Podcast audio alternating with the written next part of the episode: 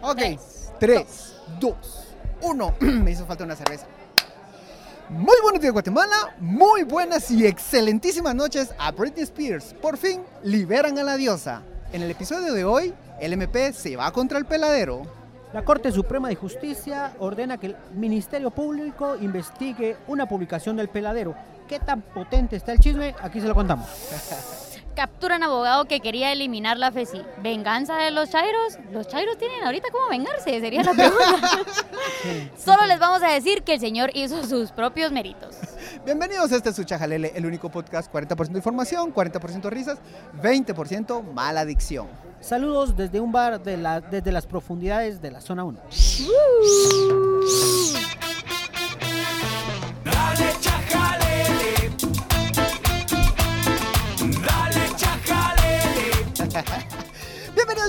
Bienvenidos, tomes, tomes, tomes, tomes, a este episodio especial, en un episodio de prueba. Usted va a escuchar un pequeño ruido de fondo.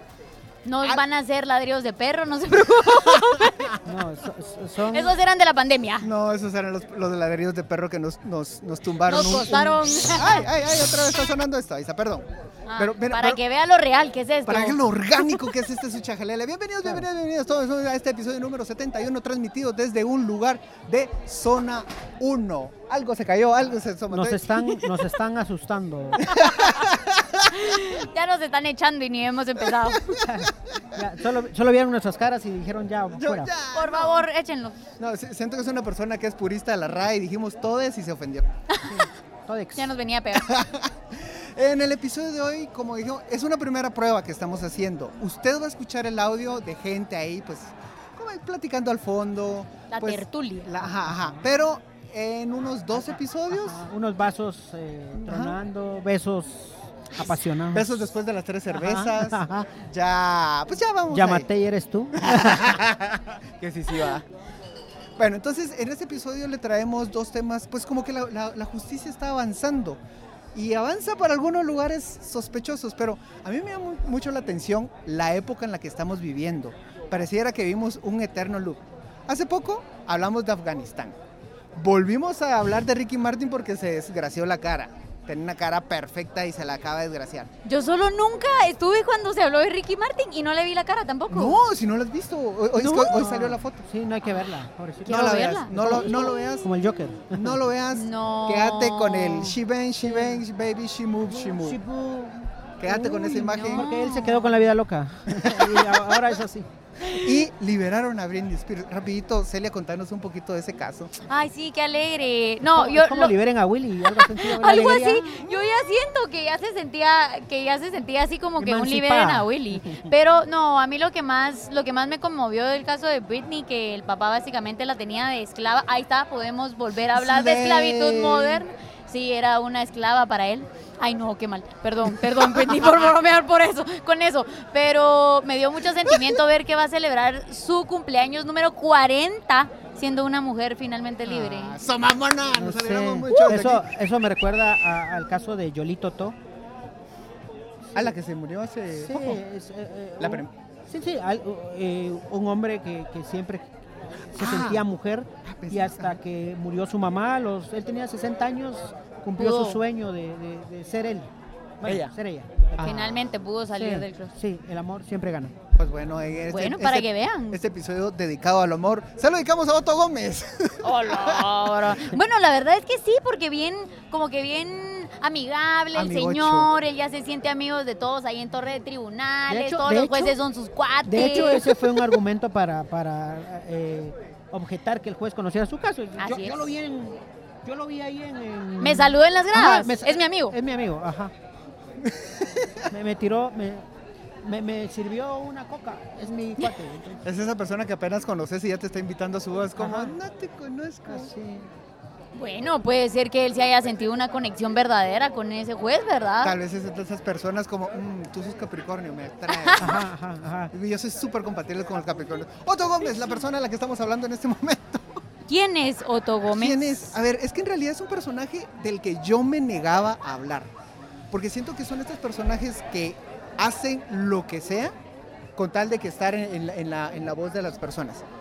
Y hacen tanto que se pintan como, como yo soy el rudo, yo... Cool. Ajá, y entonces de hecho es una- uno de los tantos abogados que ha tenido la Fundación contra el Terrorismo. Esta fundación, pues, que se conoce porque, pues, le gusta meter amparos y que se lo rechacen en límite.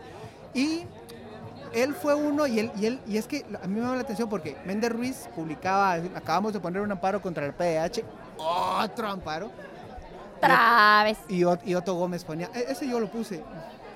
Sí, él era como mm, el perro de casa. De hecho, cuando fue la expulsión de la CICIG, él chocó un vehículo de la CICIG. ¿Él chocó? Chocó, bueno, los guardaespaldas los obligó a que chocaran un carro de la CICIG que iba sobre la 12 Avenida, Ah. ahí por el estadio Mateo Flores. eh, porque en teoría él iba a hacer que los de la CICIG se quedaran porque chocaron. Entonces usted, Ay, usted me causó pobrecito. daños.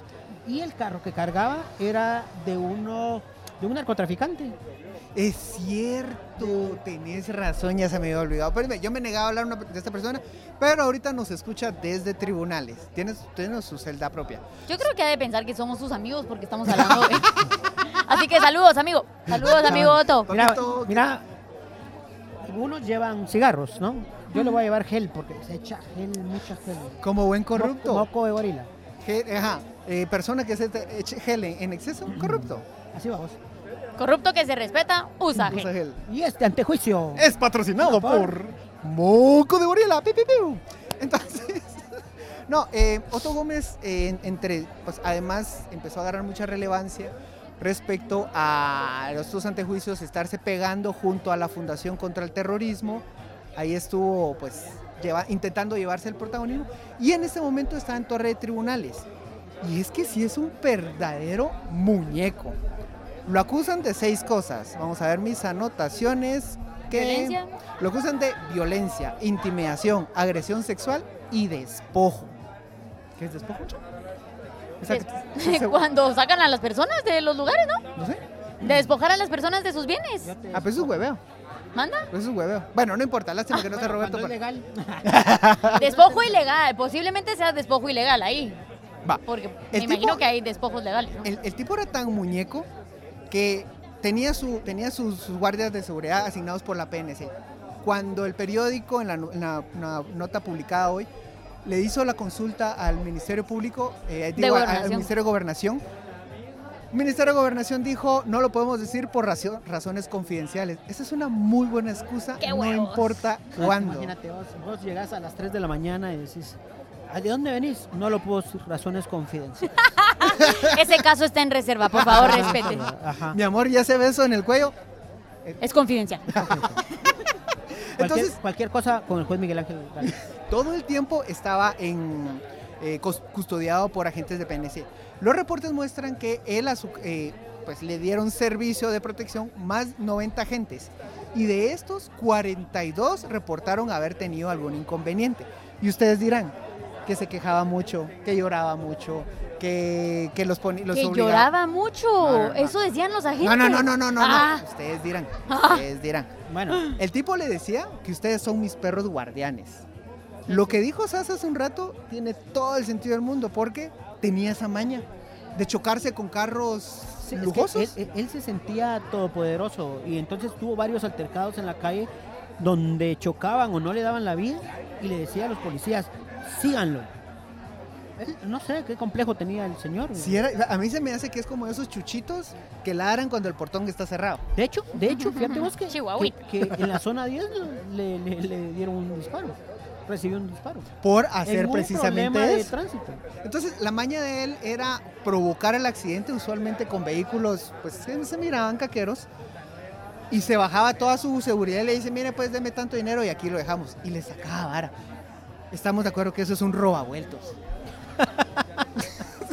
Imagín- vos, pero eh, hay una acusación mucho más grave. Eh, las tuvo asignadas mujeres Exacto. y hubo denuncias de acoso sexual de parte de, pues, obviamente él hacia, hacia las, a las agentes. Y, e incluso, o sea, hay algunas denuncias en las que descalificaba o, o de- decía que no quería trabajar con alguien porque por su aspecto. Sea, racista, huevia vueltos. Eh, Creía, amante de los carros ch- chocones. yo no voy a decir que esto es malo. defendió a dos narcos, Haroldo Mendoza y Marvin Montiel Marín. Los narcos tienen derecho a la defensa, estamos de acuerdo. Mano, pero en algún momento fue eh, mandatario de Beacanal y hasta ahora, hasta Beacanal dice que no tiene relación con él.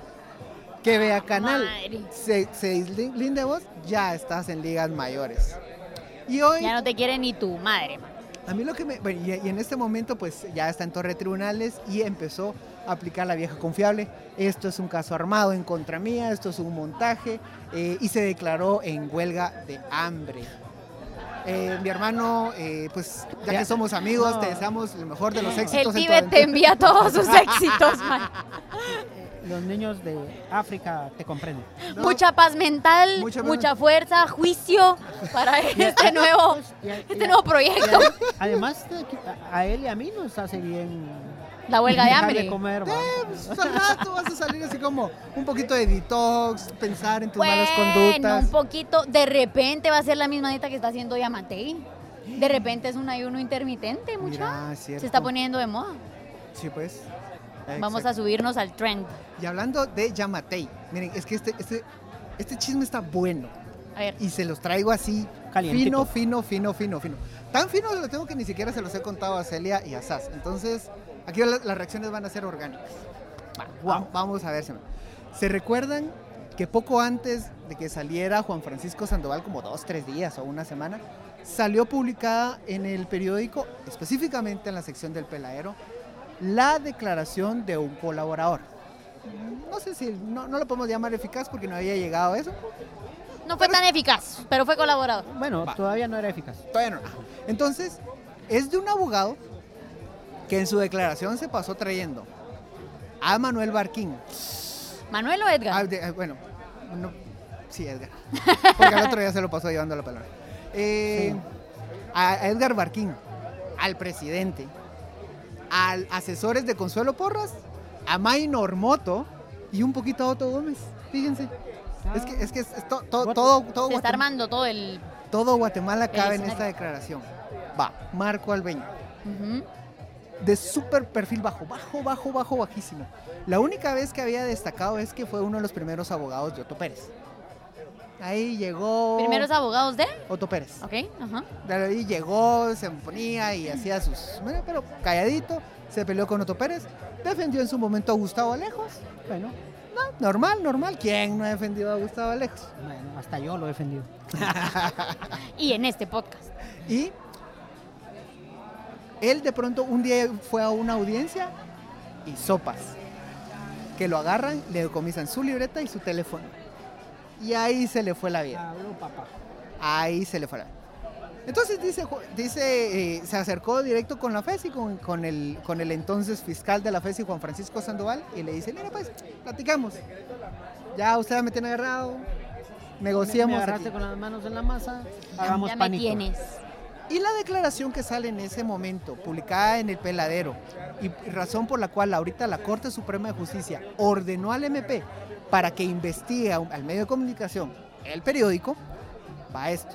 Solo, usted ya lo tiene en contexto si escucha este, este podcast, pero sabe que el peladero es la sección de chismes del periódico. Ay, qué lástima que no vamos a escuchar los venenazos de Roberto. Lástima, los vamos a extrañar mucho.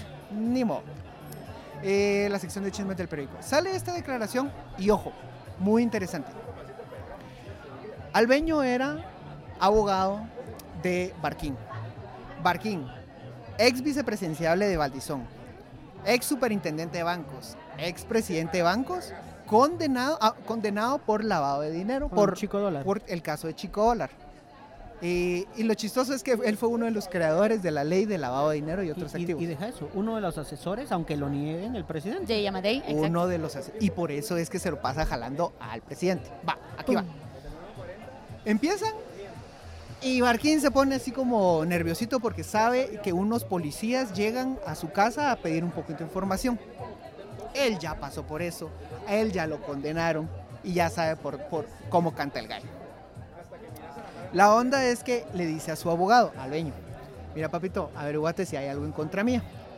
Va Albeño y habla con Claudia Paola Mancilla, que es asistente de Héctor Aníbal de León Velasco, consejero directo de la fiscal general Consuelo Porras.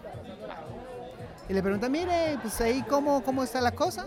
Le empieza a averiguar. Por tanto, filtrar información, según la, según la declaración. Le, le empieza a filtrar información y le dice, eh, sí, hay algo ahí en contra.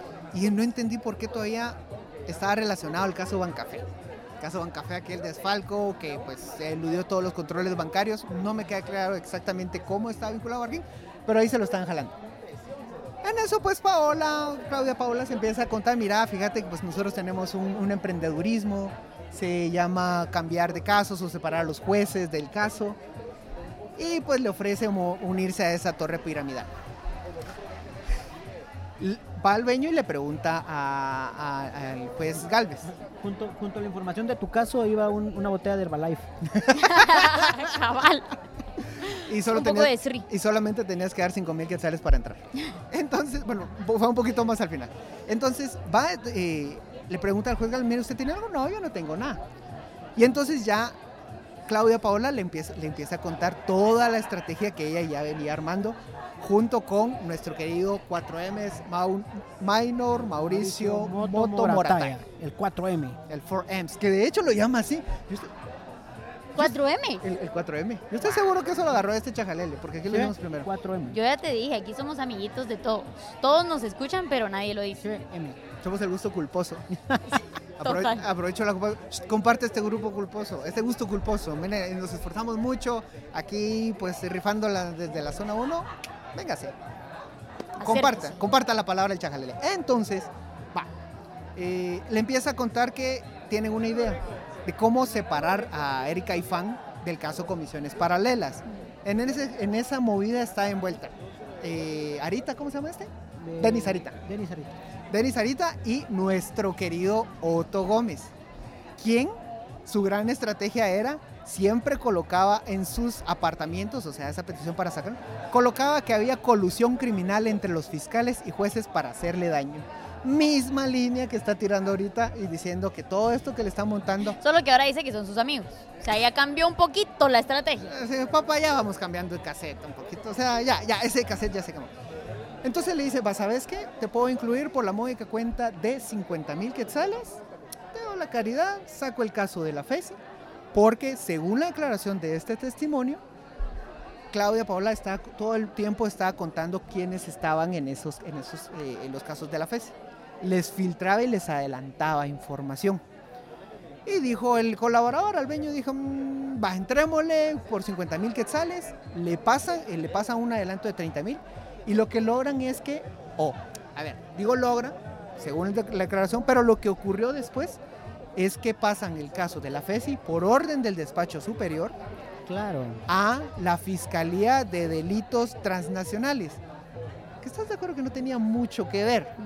Pero al rato sí, al rato no, no conozco las interioridades. Y entonces ahí le hace la, la caridad a, a Barquín, lo, lo separa, ya lo pasa a una fiscalía un poquito más cómoda. Albeño se pone así como, agarra confianza y le dice, hey, gato Budiel, fíjate papá que aquí hay algo en contra de vos. Se reúnen y mismo modus. Llega, llega, eh, le, le empieza a contar y le saca, creo que fueron como 9 mil, le, le piden 9 mil dólares en ese entonces. Y entonces, Baratos. La- pa- Para que no te agarre la fe, sí, barato. bueno, pero, pero igual lo agarraron, vamos. Bueno, pero siempre hay fallos. Entonces, según el testimonio, el gato Udiel manda a- a- desde la constructora a su hermano, le llegan a el dinero, ya lo entrega. Y cuando ya agarran con conversaciones de Telegram, con conversaciones de, de anotaciones en, su- en su libreta, cuando ya lo tienen perfectamente cuadrado, el abogado entrega eso, va a contar todo y esa, y esa declaración se filtra al, al periódico. ¿Cómo se filtró? Hay varias teorías, hay un montón de formas. Lo que es cierto es que en este momento el abogado salió del país, no sabemos dónde está.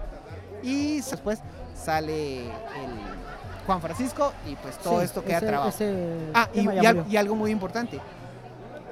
Dice en su declaración y deja muy claro que Barquín va y le, le cuenta de todo esto que está ocurriendo y se lo cuenta a Yamatei. Después, y eso pues ya es información que tenemos por aparte y que confirmó Juan Francisco Sandoval en muchas ocasiones, después de esta declaración la fiscal se va a instalar a la FESI a revisar toda la papelería. Claro.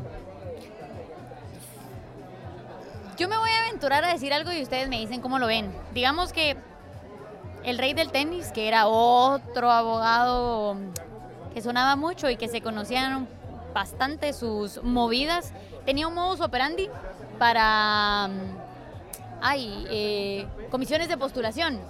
Agarran al rey del tenis y ahí sí que muerto el rey, vive el rey, ¿verdad? Y tenía que venir alguien como con un Es que nuevo modus como- operandi. Como, mafias, ¿no? Es decir, son Pero mafias digamos que. Como clicas. Ajá, pero por eso les digo, o sea, como que ya fue perdiendo peso, me imagino yo, todo ese modus operandi que tenía ya el rey del tenis, cómo operaban dentro de OJ en comisiones eh, de postulación, el Congreso, etcétera.